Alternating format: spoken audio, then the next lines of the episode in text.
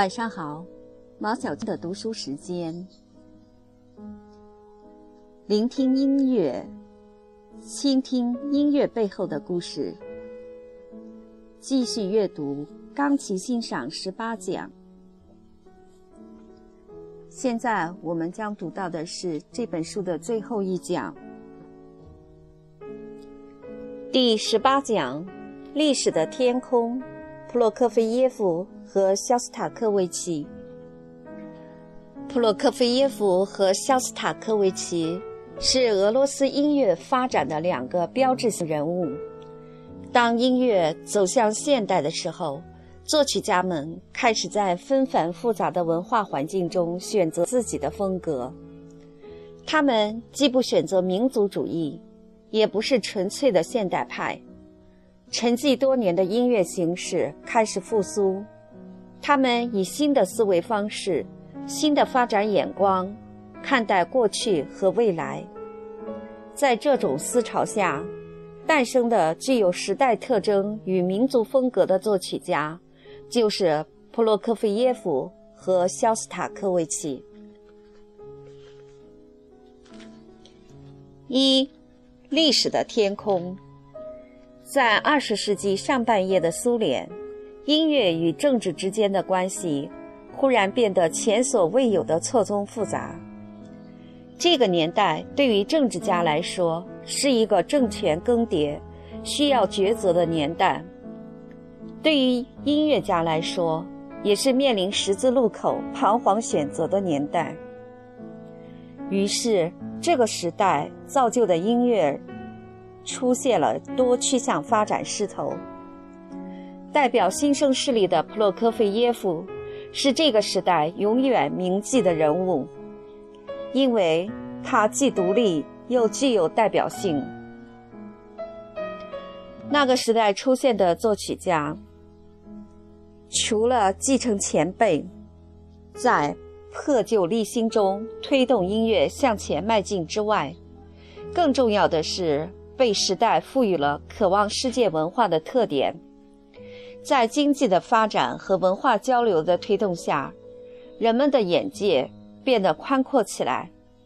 某一种文明不再有严格的界限，不再只专属于某一个国家。之前的神秘感变成了吸引力，差异促使人们伸出探索的触角。就像苏联作曲家普洛克菲耶夫在自传中所说的那样，三天之后，有人在小岛上发现了我，对我浑身上下打量一番，问道：“你是个犯人吗？”“是。”“这太糟了！你到哪里去？”“到你们这个小岛上来。”“啊，原来如此！你真会开玩笑。”“美国收留了我。”这段文字的描述并不是荒诞离奇的，无论是对于一个来自苏联的作曲家，还是对于美国这个新兴文化的集散地来说，这段文字都诙谐地描述出非常现实的情况：渴望与迷茫成为一对矛盾，但是又互相催化。事实上，在那个时代。很多艺术家离开了苏联，前往欧美。一方面出于对欧美文化的好奇与渴望，他们梦想在开放的世界中得到更多的机会，达成自己的梦想；另一方面，艺术家们在刚刚诞生的政权下难以获得良好的创作环境，尽管他们不愿意过问政治。但是刻意的回避总使他们处于消极与压抑的状态之中。于是，他们离开祖国，开始他们的艺术漫游生活。美国经常被作为第一选择。作为当时在苏联颇具名气的作曲家，普洛科菲耶夫成为这一潮流的代表。他1918年就离开了祖国。动荡的时局是普罗科菲耶夫离开的主要原因。来到美国后，普罗科菲耶夫经历了在国内从未有过的竞争和挑战。一方面，美国随着时代发展而刚刚兴起的现代音乐受到人们的普遍欢迎，要在音乐界立有一席之地，普洛科菲耶夫就必须用自己独特的风格与美国现代音乐抗衡。另一方面，他必须转变一个纯艺术家的思维，商业操作是必要的，所有的安排并不是随心所欲的。艺术家受到媒体的牵制，被专业公司的日程安排所左右。但是，普洛克菲耶夫无疑是一名幸运儿。很多艺术家在这种情况下四处碰壁，生活窘迫不堪。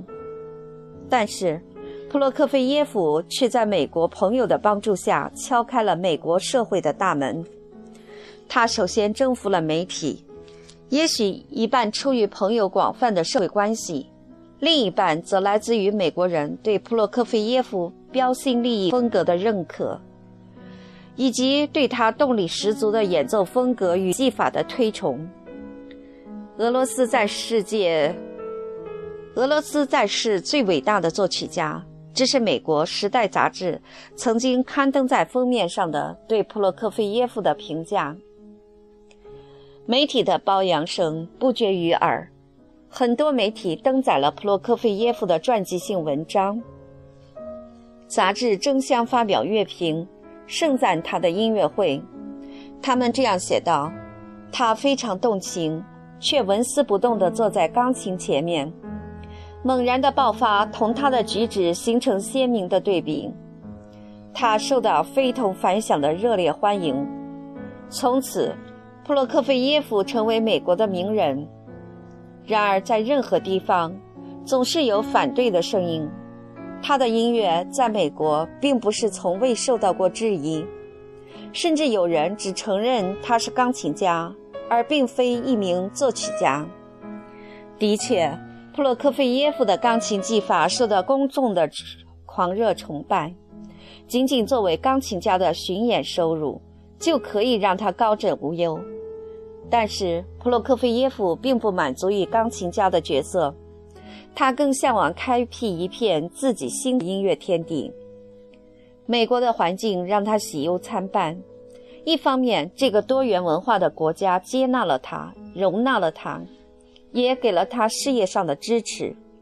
芝加哥交响乐团、波士顿交响乐团等美国各大交响乐团争相与普洛科菲耶夫合作，甚至。这些一向趾高气昂的乐团甘愿在节目单上被写成这位伟大钢琴家的伴奏。另一方面，当普洛科菲耶夫真正投入自己的创作事业时，又不禁感慨于各界的压力。其实，公众感兴趣的是他充满热情的演奏，而并不在乎他究竟写了些什么。甚至，很多观众来到音乐厅是为了看普洛耶夫。普洛科菲耶夫的钢琴表演，至于音乐，可以完全听不懂，所以他们并不支持普洛科菲耶夫成为作曲家，甚至在审美上表现出冷漠。普洛克菲耶夫在自传中无奈地写道：“这个孩子，我指的是美国，对于革新音乐知之甚少。”作为一名俄裔作曲家。普洛克菲耶夫始终保持本民族难以改变的气质与风格。他其实从来没有放弃回归祖国的念头，但是总是顾虑重重。普洛克菲耶夫清楚现在的处境：美国为他事业从起步到辉煌提供了丰厚的土壤，他可以在这里生存，做一名受人追捧的钢琴家，放弃创作或减少创作。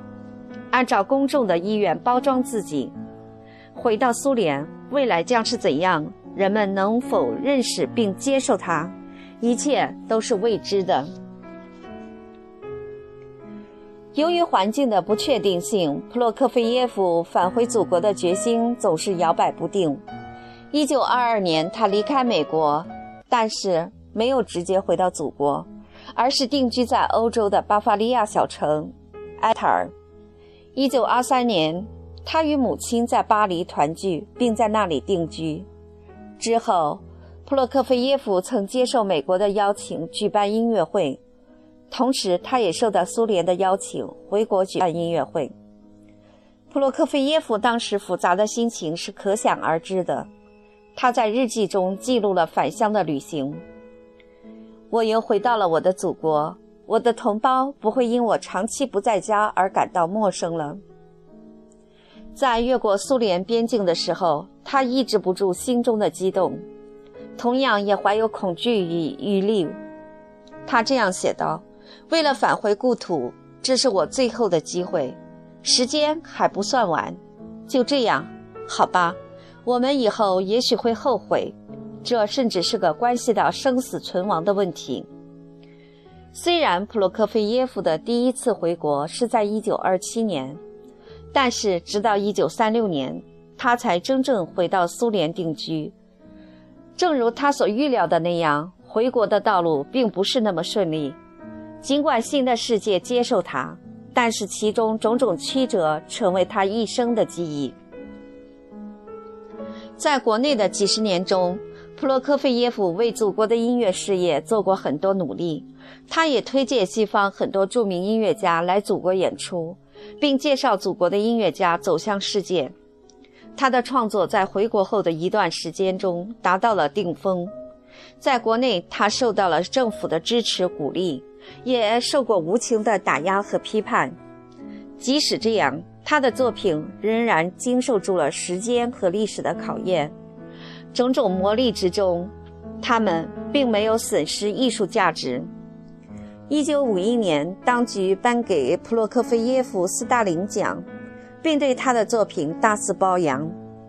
两年后的一九五三年三月五日，普洛科菲耶夫在莫斯科去世，全世界都为他的逝世表示哀悼。《巴黎世界报》在他逝世后刊登的文章中写道：“一位音乐家是很少有人能像他那样有能力，以最大的、无可置疑的力量，使自己重新活跃起来，并且始终不渝地坚信他就是他自己，也就是那种只要用两小节音乐就能使人重新了解他的人。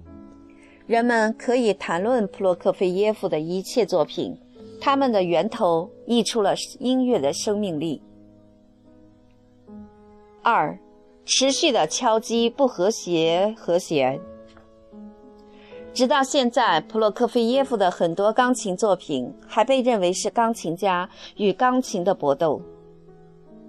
在黑白键盘上猛烈的敲击与不和谐的和弦，给人们留下了深刻的印象。作曲家的个性在其中鲜明地表现出来，因此人们也将特立独行、标新立异的标签与普洛科菲耶夫的名字联系在一起。普洛科菲耶夫的创作可以追溯到他的童年时代，那时稚气未脱的小品就已经显示出他独到的独到的作曲天赋。他曾经将母亲演奏钢琴时的一段旋律记录了下来。用自己的理解加入一些元素，随后写在纸上，并标注了印度加洛普舞曲。随后，他将这部作品煞有介事地改了数遍，最后清晰地誊写在一张新五线谱纸上，用袋子把它封好，并用金粉写了几个大字：“作曲：谢尔约申科·普洛科菲耶夫。”据说这个袋子一直伴随普洛科菲耶夫，与他一起离开苏联，前往巴黎。普洛科菲耶夫较早期的作创作仍以传统化的浪漫小品为主，但是生性喜欢走自己的路的普洛克菲耶夫逐渐不满足于这样的作品，从结构主义到抒情的散文化音乐。青年时代的他不断尝试，又不断否定自我，寻找重生。在圣彼得音乐学院中，在圣彼得堡音乐学院中，普洛克菲耶夫跟随利姆斯基、科萨科夫、格拉兹诺夫等当时著名作曲家学习作曲，深受这些作曲家现实主义作风的影响。柔弱伤感的艺术风格和习惯性的美感标准，对于普洛科菲耶夫来说是矫情而滑稽的。他在历史上的先锋运动的影响下，追求刚健有力、对比强烈的艺术效果。写于1913年的 G 小调第二钢琴协奏曲，就是普罗科菲耶夫作为一名热血青年踌躇满志的缩影。G 小调第二钢琴协奏曲带有普罗科菲耶夫的典型性格，迸发着节奏的力量，充满活力、热情。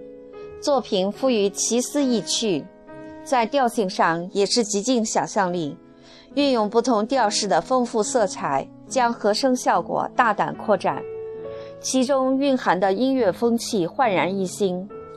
这部协奏曲的首演由作者亲自担任，一时激起千层浪，评论界甚至出现了对这位年轻作曲家看法上的冰火对峙。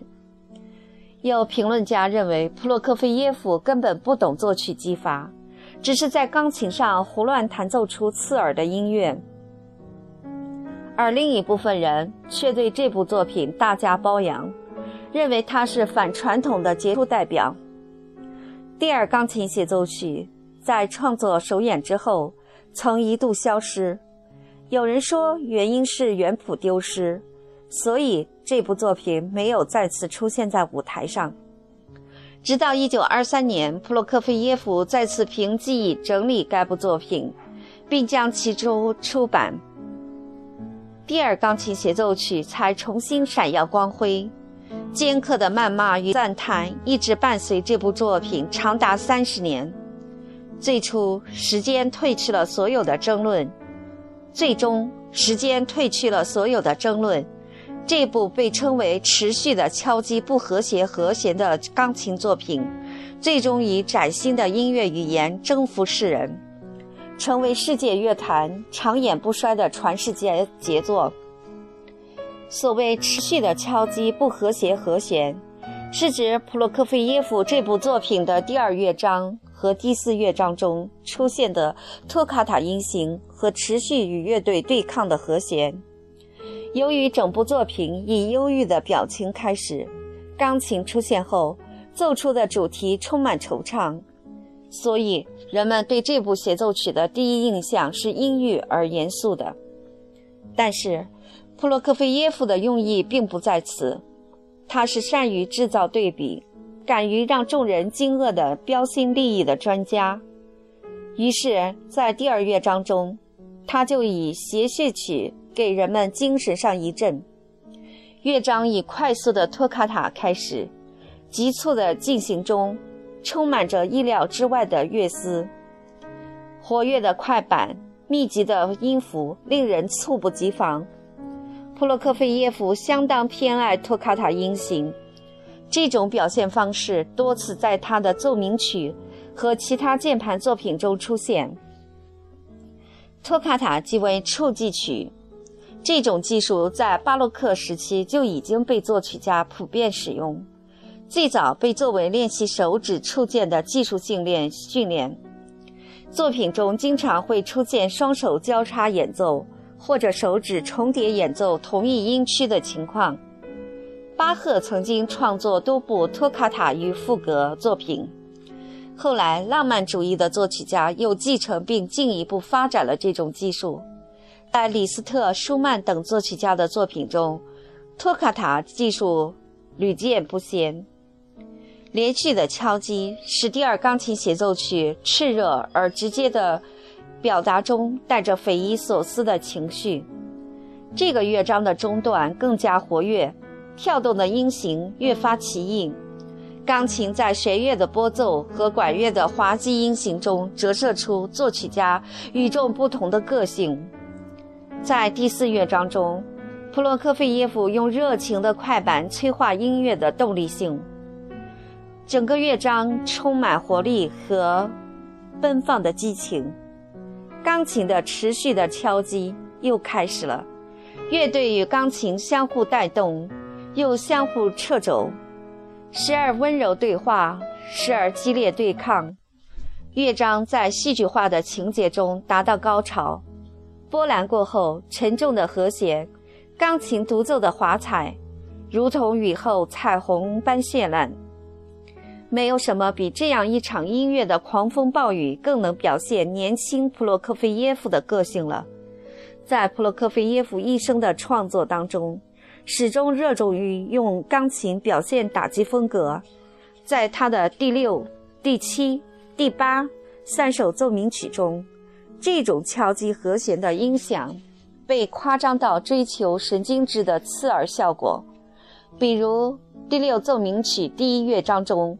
抒情的主题逐渐演变得尖锐粗野，强烈突出重音的和弦在跳跃和交织中形成了不可遏制的爆发，就像激烈的战争场面。直到今天，音乐的发展如此多元化，普罗科菲耶夫持续的敲击不和谐和弦。还是能让人们无论在感官上，还是在心灵上受到震撼。对传统的突破，也许是人们始终追求的，是时代不断向前发展的动力。这就是普罗科菲耶夫的音乐能够带动人们完成一种精神宣泄的原因吧。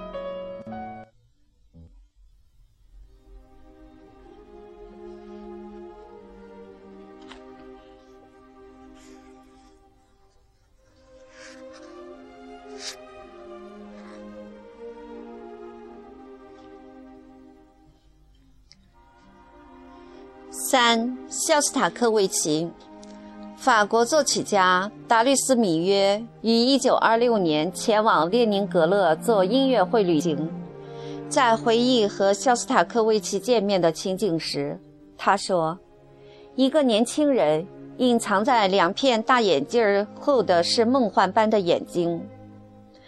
他向我们走来，要为我演奏一支乐曲。”虽然这支乐曲在内容和形式上都还有些拘泥，但是也堪称天才之作。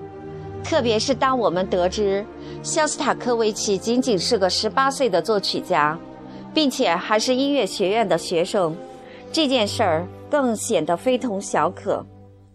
很多人认识肖斯塔肖斯塔科维奇是从他的交响乐开始，那些带着严肃历史气息的作品。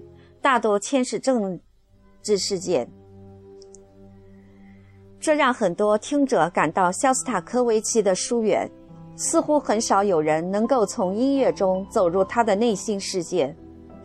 但是，不要因此放弃聆听这位伟大的苏联作曲家，因为他使用了一个音乐时代中最具特点的语言。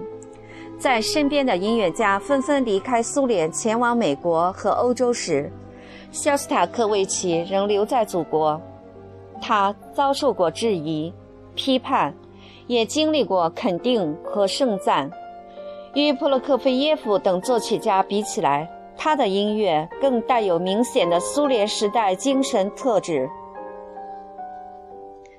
谈到肖斯塔科维奇的钢琴作品，就一定要谈到二十四首前奏曲与赋格。这套作品是肖斯塔科维奇仿效巴赫的十二平均律钢琴曲集而写的。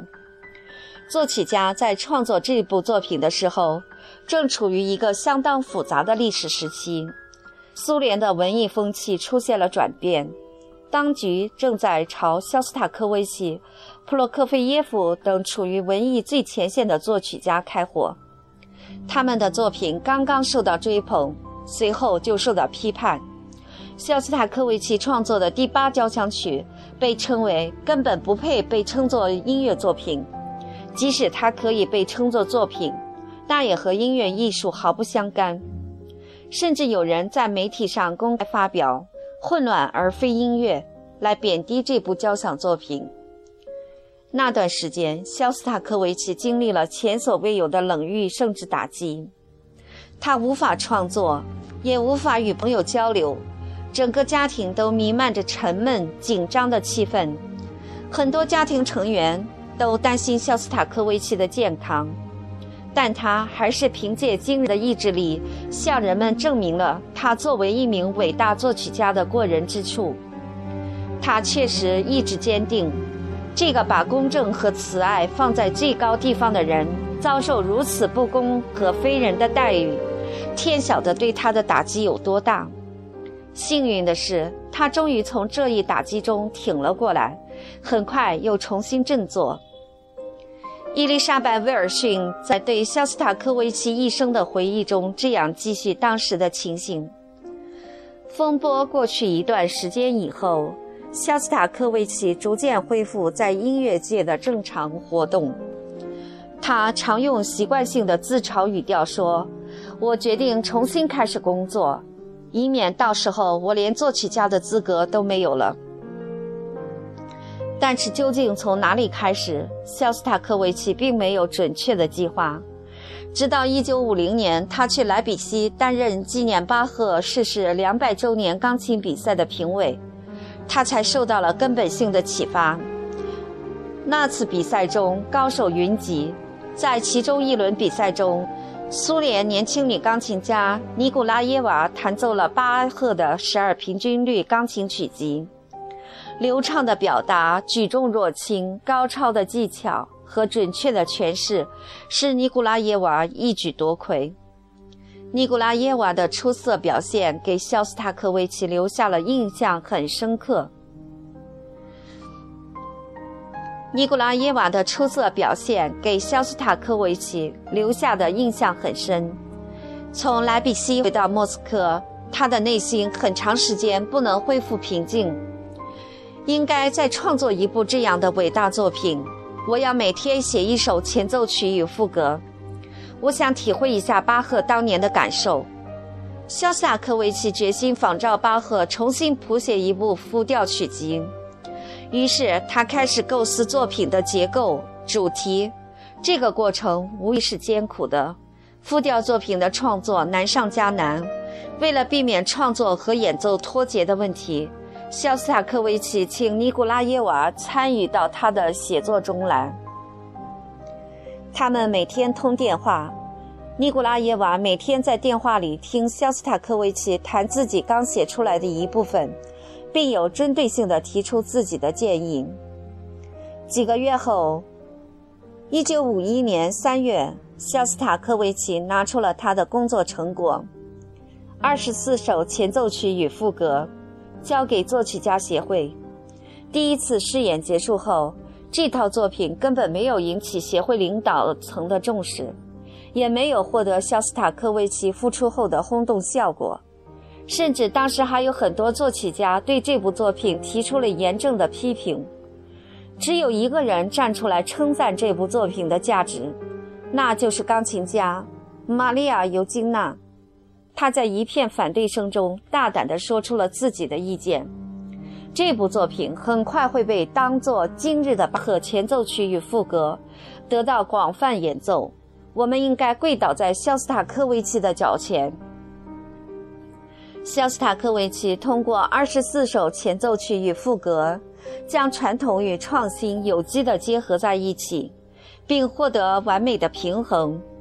他的作品根植根植于传统土壤，同时又把二世纪的各种创新手法集中在作品之中。肖斯塔科维奇在寻找新的表达方式，对他来说。从古代到二十世纪，各个时代的音乐写作技法都是他音乐创作手法的源泉，也是他创新的基础。二十首前奏曲与赋格很多赋格主题的灵感源于俄罗斯民间音调。这套作品丰富而多变，有的近似恶作剧似的谐谑风格，有的则是悠长婉转的歌谣。作品几乎没有使用传统的大小调，而是采用中古调式，体现复古色彩。同时，肖斯塔科维奇的二十四首前奏曲与副歌采用了独特的结构布局，他继承了巴洛克时代传统，并且用调性关系证明了作曲家和，并且用调性关系证明了作曲家和声语言的复杂性。除此之外，肖斯塔科维奇并没有完全摒弃现代音乐的创作法。在复调作品中，他同时添加了主调音乐的创作手法，比如第二十四首副歌曲就是一首二重副歌作品，其中的第一主题完全是以复调手法呈现，第二主题速度加快，时而主调占优势，时而又让位于副调。第二主题与第一主题通过肢体上的变化形成了鲜明的对比，同时，这首作品也是肖斯塔科维奇精心布画作品结构的表现。从第二主题开始，音乐的情绪开始高涨，力度和紧张度达到了全曲的顶峰。二十四首前奏曲与副歌也达到了戏剧性的高潮。主题与复调的结合成为最后的总结。肖斯塔科维奇的二十四首前奏曲与副歌，代表传统与现代、民族与创新完美结合，同时也代表着作曲家的独特个性，因而成为肖斯塔科维奇钢琴作品的代表，也成为历史的见证。正如尤金娜所预言的那样。后来，这部作品享誉世界。今天，这些小品不仅代表了一个作曲家的风格，更代表了一个时代。从巴赫到肖斯塔科维奇，复调音乐走过两百多年，进入了全新的世界。然而，音乐本身在改变了语境的同时，其形式又发生了回归。在发展与回归当中。它的魅力又一次吸引了人们的关注，至今这部作品依然和巴赫的作品一样，反复出现在人们的耳边。